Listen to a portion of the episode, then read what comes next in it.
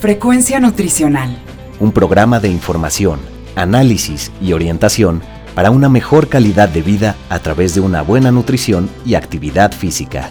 Frecuencia Nutricional. Bajo la conducción del nutriólogo Rafael Díaz.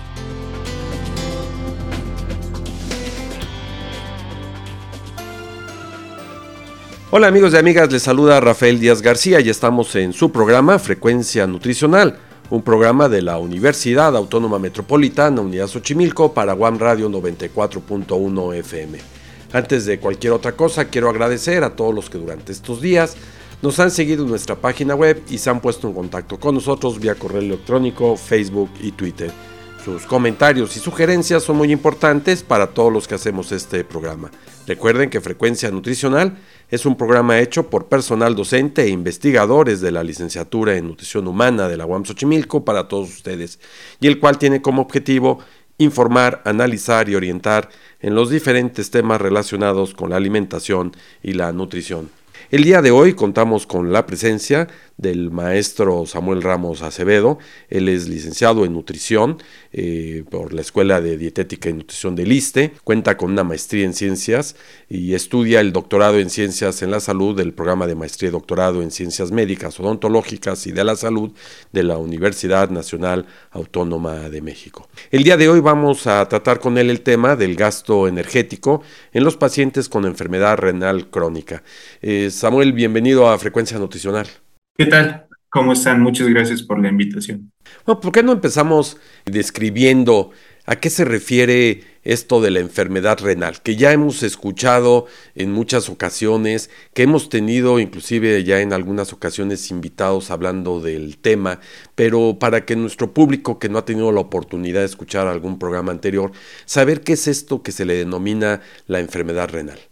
Sí, claro que sí. Creo que es un tema importante porque en los próximos años, pues la incidencia de la enfermedad y la prevalencia pues van a incrementarse. Entonces creo que es importante recordar que la enfermedad renal eh, crónica es la disminución de la tasa del filtrado glomerular, eh, cuánto eh, funcionan los riñones a lo largo del tiempo y esta se clasifica en cinco estadios, en cinco etapas en donde por definición como tal la enfermedad comienza a partir de la etapa 3 eh, y el peor estadio sería aquel que sería clasificado como el 5, en donde posiblemente se tenga que iniciar una terapia de reemplazo renal, como puede ser hemodiálisis, diálisis peritoneal o en el mejor de los casos el trasplante renal.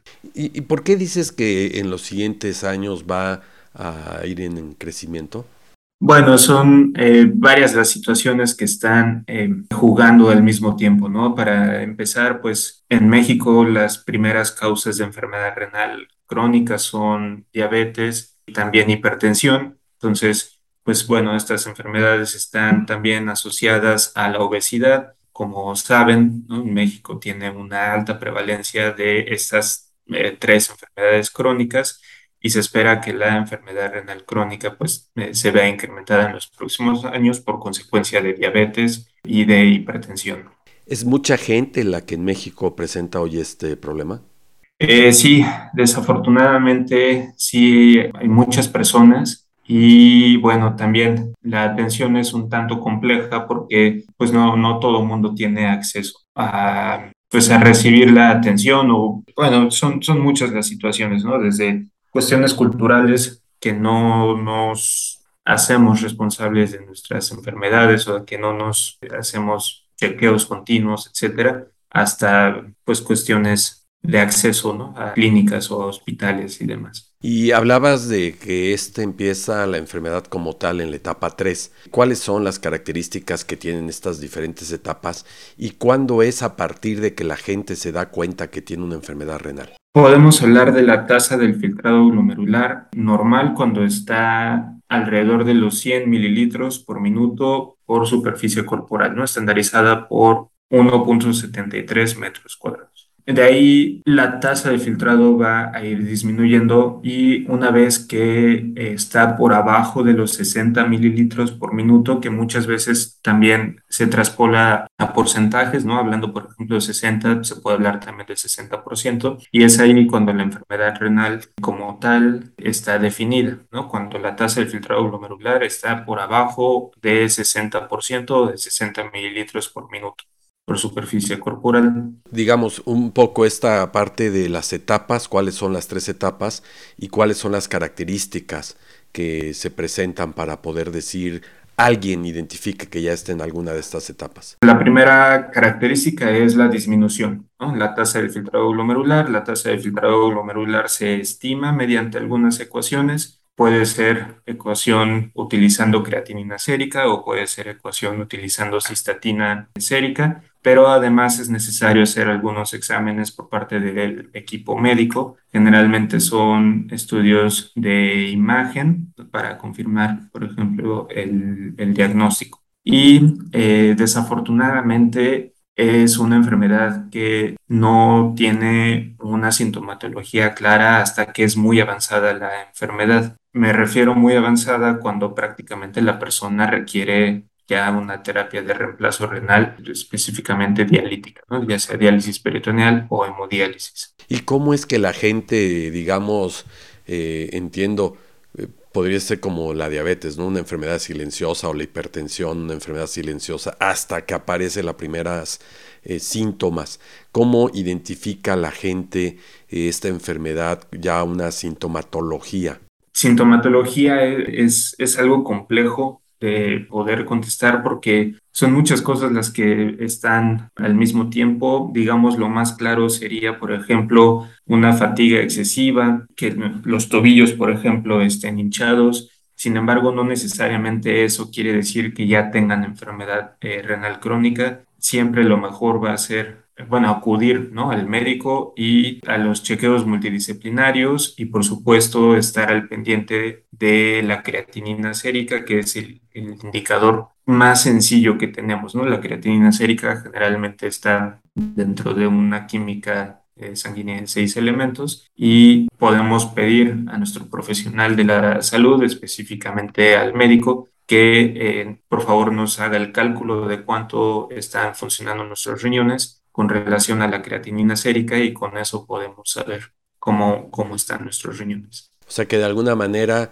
quizás voy a hacerme un estudio de análisis clínico para ver cómo estoy de colesterol, cómo estoy de glucosa en estos estudios de laboratorio de las empresas que se dedican a hacerlo. Y tengo que echar un ojo también a la creatinina sérica para descartar esta posibilidad. Ahí puede ser que sin saberlo yo me dé cuenta que puedo tener un problema. Así es. Y bueno, algo eh, importante también que hay que mencionar es que la creatinina sérica puede verse ligeramente incrementada y no necesariamente eso indica un daño en los riñones, porque también todos conforme vamos creciendo, pues vamos perdiendo función en los riñones. Entonces, pues sí haría hincapié en que eh, esa creatinina sérica sea calculada y estimada por el profesional dolor a la altura de los riñones, digamos, se da o no es frecuente o una característica propia para identificar si el paciente está enfermo? Porque hay mucha gente que a lo mejor por una mala postura, por acostarse mal, por estar sentado mucho tiempo, ahora por ejemplo en, esta eh, temporada de pandemia que vivimos, en donde se hacía mucho home office, pues después de dos, tres horas de estar sentado, se levanta uno y dice uno me duele la espalda o me duele un poco más abajo de la espalda a la altura del riñón. Esto no es una característica propia, esto no haría pensar que hay un problema de riñón. Exacto, sí, no, no necesariamente. Por ejemplo, dolor, eh, vamos, llamémosle dolor en los riñones, podría ser eh, asociado a litiasis renal, ¿no? a tener, por ejemplo, piedritas en los riñones, pero no necesariamente eso va a conllevar a que la persona tenga deterioro crónico en, la enfermedad o más bien en la función de los, de los riñones. Me dicen algunas compañeras de trabajo de la carrera de nutrición aquí en la UAM Xochimilco, que tú también conoces, eh, que el orinar con espuma sí puede ser una característica que esté marcando que hay un problema renal. Sí, sí, eso, eso sí podría eh, ser. Eso indica que la proteína está, o bueno, que una persona está tirando proteína de más, cosa que no debe de ser. Proteína en orina no es normal. Entonces sí, eso podría ser. Y bueno, la dieta tiene que ver parte con el problema de la enfermedad renal. Entiendo de que hay muchas enfermedades que se caracterizan por la dieta y esas enfermedades pueden por llevar por consecuencia también a otras, pero la dieta, digamos, un mal manejo de la dieta puede llevar a esto? Sí, sí, sí puede incrementar el riesgo, ¿no? Que una persona progrese, debute, por ejemplo, con enfermedad renal. Em, son estudios epidemiológicos, vamos, la, la relación causa-efecto no es tan clara, ¿no? Eso es importante mencionar pero en estudios observacionales sí se ha demostrado que el consumo de proteína mayor a la recomendada, ¿no? Por ejemplo, incluso el riesgo comienza desde el consumo de 1.2 eh, gramos por kilogramo de peso ideal para que una persona pueda debutar con enfermedad renal crónica. Pero bueno, también ahí hay que hablar de la calidad de la proteína que una persona consume. Al parecer la proteína animal tiene eh, un efecto más importante sobre la incidencia de la enfermedad renal. Sin embargo, dentro de las proteínas animales también hay que mencionar que el riesgo es más claro con aquellas proteínas o aquellos alimentos que son ultraprocesados. Entonces, todo este tipo de carnes que ya están empaquetadas, prácticamente listas para su consumo, pues realmente son esas las que pueden incrementar el riesgo a que una persona debuta o progrese en la enfermedad renal. Y si a eso sumamos el alto consumo de sodio, de sal, de fosfatos también industrializados, pues también eso incrementa el riesgo a que una persona pueda tener enfermedad renal. Entonces, es por eso que se hace tanto hincapié eh, hoy en día en que tratemos de que la dieta sea lo más fresca posible. ¿No? Si vamos a consumir proteína animal, pues vamos a comprar el pollo, comprar la carne de res, etcétera, de manera fresca y meternos a la cocina y ahí tomar tiempo, ¿no? Por supuesto, a la hora de cocinar los alimentos. Y digamos, eh, parte de todas estas características que el individuo pueda tener, supongo que la obesidad es un factor que tiene mucho que ver con la posibilidad de la, del daño renal. Sí, sí está asociado. Al parecer también el tejido adiposo, ¿no? la, grasa que tenemos, sobre todo la grasa abdominal, eh, está asociado con el progreso a la enfermedad renal, porque al parecer la grasa que puede llegar a cubrir los riñones, también los afecta, ¿no? Y además incrementa procesos inflamatorios que a su vez pues, puede llegar a provocar descontrol en la glucosa, descontrol en la presión arterial, provocando, por ejemplo, que la diabetes esté descontrolada, o que la hipertensión se descontrole y todo, hay, hay varios mecanismos compensatorios ahí que pueden llegar a lastimar los riñones. Y pasando un poco a esta parte del propio tema del programa que es el gasto energético, ¿hay alguna diferencia en el gasto energético del paciente con enfermedad renal crónica con respecto al paciente que no tiene algún problema? ¿Y cuál es esta característica si lo hay? Este tema es bien interesante porque muchas veces creemos que el hecho de tener una enfermedad pudiera llegar a incrementar el gasto energético en cualquier persona, ¿no? Y por supuesto que pasa en muchas patologías. Sin embargo, eh, pareciera ser que en el paciente renal no es el caso. Pareciera ser que el paciente renal en estadios 1 a 4 mantienen el gasto energético muy parecido a personas que no tienen enfermedad renal, ¿no? A personas sanas, me refiero. Entonces, eso, esto es interesante porque, y, es problemático también porque a la par, las personas que tienen enfermedad renal crónica tienen una alta prevalencia y un alto riesgo a tener desgaste energético proteico. Entonces, por una parte, este desgaste energético proteico eh, está caracterizado por pérdida de músculo y pérdida de masa eh, grasa, ¿no? Es una forma de desnutrición eh, que, se presenta en el paciente renal. Entonces, si el gasto energético en reposo se mantiene, muy parecido al de una persona sana, pero al mismo tiempo tienen mayor riesgo de desnutrición, pues entonces ahí el, tema es problemático porque realmente qué tanto tendríamos que incrementar el cálculo, el consumo de energía si por una parte el paciente no lo necesita, ¿no? porque metabólicamente no lo necesita, pero nutricionalmente pareciera ser que sí lo necesita. Entonces, eso es un tema controversial, es un tema muy complejo, pero regresando a la pregunta, no, el gasto energético se mantiene y es muy similar al de una persona sana. Cuando una persona inicia diálisis, específicamente hemodiálisis, pareciera ser que el gasto energético sí incrementa un poco. Eh, se habla, por ejemplo, de que las guías, la última actualización de las guías sugiere hacer un cálculo de 30 a 35 kilocalorías por kilogramo de peso para las personas con hemodiálisis y para las personas que no tienen diálisis, las recomendaciones bajan un poco. Esto ya es de acuerdo a, las, la última actualización de las guías, eh, hasta 25 kilocalorías por kilogramo de peso. Entonces, eso es algo muy similar a lo que una persona sana puede llegar a, consumir en un día. ¿Y qué tipo de abordaje se tendría que dar desde el punto de vista nutricional para una persona con un daño renal en sus diferentes estadios? Lo primero que creo que se debería de evaluar ¿no? sería, por supuesto, todo el estado de nutrición, ¿no? recordando el peso, por ejemplo, ¿no? Yo, yo sé que hoy en día hay, hay, hay, un tema también grande, ¿no? Acerca de que si el peso es, tiene relevancia o no tiene relevancia. Yo creo y opino que sí, ¿no? Tiene, tiene relevancia el peso. Entonces el peso tiene que ser manejado tiene que ser considerado para dar recomendaciones dietéticas. Por supuesto, se tiene que pensar también en la bioquímica del paciente, específicamente la creatinina sérica. Dependiendo de la función renal, podemos hacer decisiones para disminuir el consumo o la ingestión de proteína dietética. Y la sal, ¿no? La, la sal es un punto muy, muy, muy importante. Bueno, no solo la sal, eh, sino más bien el sodio, el sodio dietético,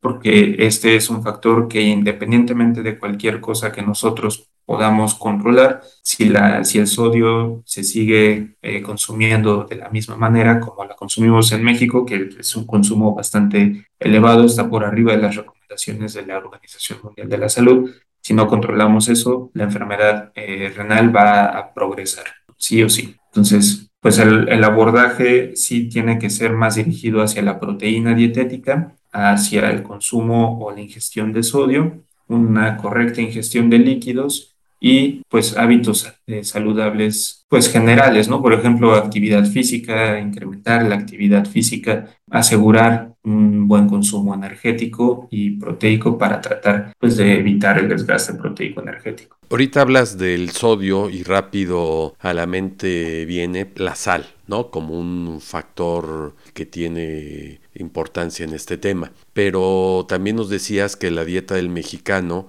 es alta en sodio en términos globales. Y uno asume que la incorporación de la sal se da desde la preparación del propio alimento o el mal hábito de tener el salero en la mesa en donde la gente le acaba agregando, inclusive muchas veces sin haber probado el alimento. Pero parte de esta dieta entendería yo que te refieres en cierta medida a todos estos productos industrializados, dígase embutidos que son altos en sodio, ¿no? Todos estos jamones, salchichas, eh, chorizos, eh, como alto contenido de sodio, pero también en parte de toda esta industria que nos ha ofertado hoy en día una alta cantidad de alimentos industrializados, ¿no?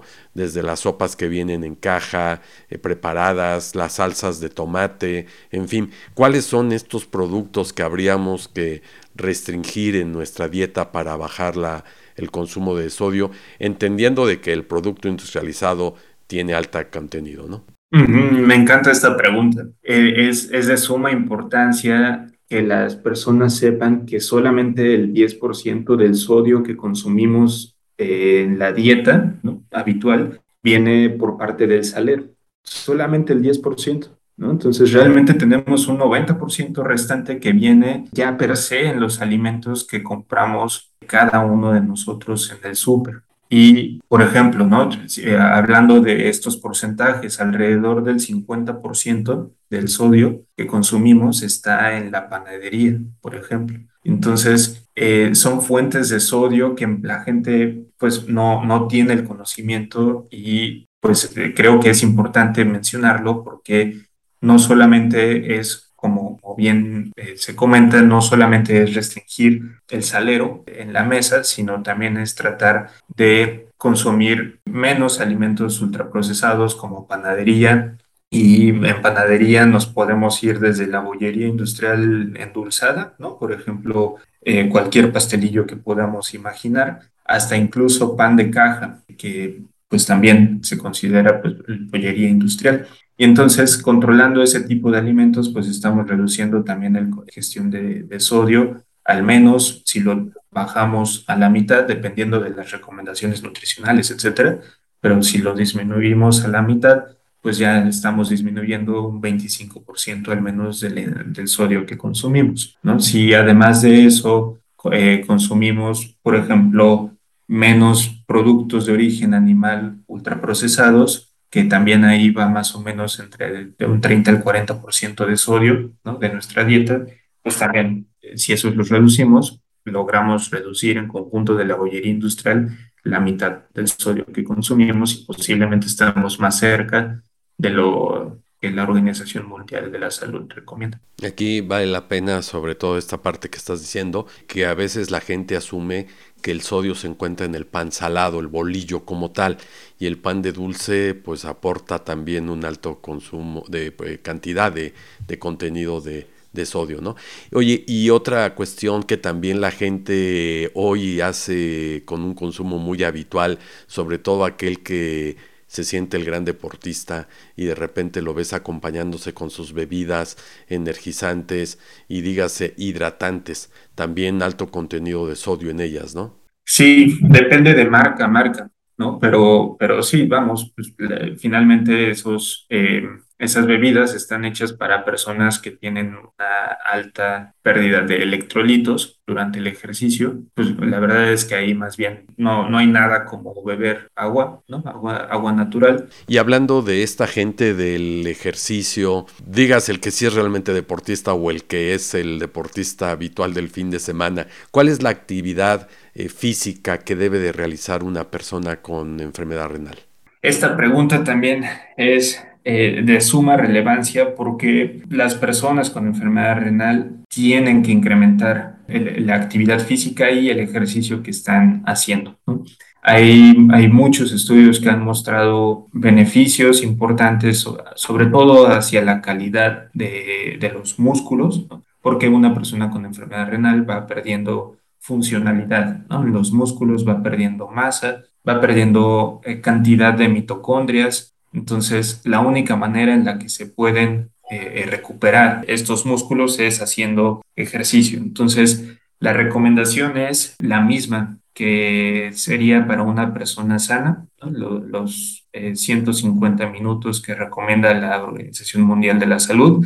Y la verdad es que tenemos que incentivar que las personas incluso hagan actividad eh, física moderada a alta. O sea, realmente el punto que me gustaría dejar claro es que no tienen una restricción científica, vamos, ¿no? De que tengan que dejar de hacer ejercicio, sino todo lo contrario, ¿no? Pareciera ser que la evidencia científica está más bien tratando de apoyar que las personas hagan ejercicio de moderado e incluso gastos altos ¿no? en el ejercicio. Entonces, pues realmente una persona con enfermedad renal, por supuesto, dependiendo de, muchos factores, ¿no? Pero por supuesto que una persona con enfermedad renal puede eh, ir a correr, puede ir a andar en bici, puede, eh, incluso si la persona tiene jardín, pues tenemos que incentivar, ¿no? Que haga eh, actividad física en la jardinería, que vaya a caminar con su perrito, que solamente vaya a caminar él o ella consigo misma, con una pareja, con alguna amistad, etcétera, ¿no? Sí se tienen que, empezar a mover más las personas con enfermedad renal crónica. Y yo creo que un poco como conclusión, no sé si estarás de acuerdo, que hay dos cuestiones. Hidratarse adecuadamente, pero con lo que se tiene uno que hidratar, y la parte que yo creo fundamental, acudir con el médico y el nutriólogo para recibir esta asesoría de manera mucho más profesional. Sí, estoy de acuerdo. Quizás agregaría cuidar el consumo de alimentos ultraprocesados y procurar consumir más aquellos que son frescos. Maestro Samuel Ramos, eh, nos da mucho gusto haber contado contigo en Frecuencia Nutricional. Ojalá que tengamos la oportunidad de volverlo a hacer en una futura ocasión. Claro que sí, yo encantado y muchísimas gracias por la invitación. Me gustaría enviar un saludo a la comunidad científica, en especial a las mujeres de ciencia, a quienes debemos siempre de apoyar, específicamente a la doctora Ángeles Espinosa por enseñarme el camino de la nutrición renal y a la doctora Diana Reyes, quien es mucho de mi inspiración para hacer lo que hago. Gracias nuevamente. Frecuencia nutricional. Bueno, pues amigos y amigas, estamos terminando nuestro programa, el cual esperamos haya sido de su agrado. Recuerden que podemos seguir en contacto a través de nuestra página web http diagonal diagonal frecuencianutricional.wordpress.com. Asimismo, ahí pueden ver los vínculos de Facebook, Twitter e Instagram. También pueden enviarnos sus comentarios a nuestro correo electrónico frecuencianutricional arroba correo .xoc.1.mx. Les recuerdo que pueden escuchar todos nuestros anteriores programas en las plataformas de Miss Glow y Spotify. Solo me resta agradecerle a Alfredo Velázquez en la producción del programa, a la doctora Norma Ramos, coordinadora de la licenciatura en Nutrición Humana de la UAM Xochimilco, quienes hicieron posible la realización de este. Finalmente, gracias a todos ustedes por escucharnos, se despide Rafael Díaz, quien nos invita a estar con nosotros en la siguiente emisión de Frecuencia Nutricional. Frecuencia nutricional. Un programa de información, análisis y orientación para una mejor calidad de vida a través de una buena nutrición y actividad física. Frecuencia nutricional. Una producción de la Unidad Xochimilco para Guam Radio 94.1 FM.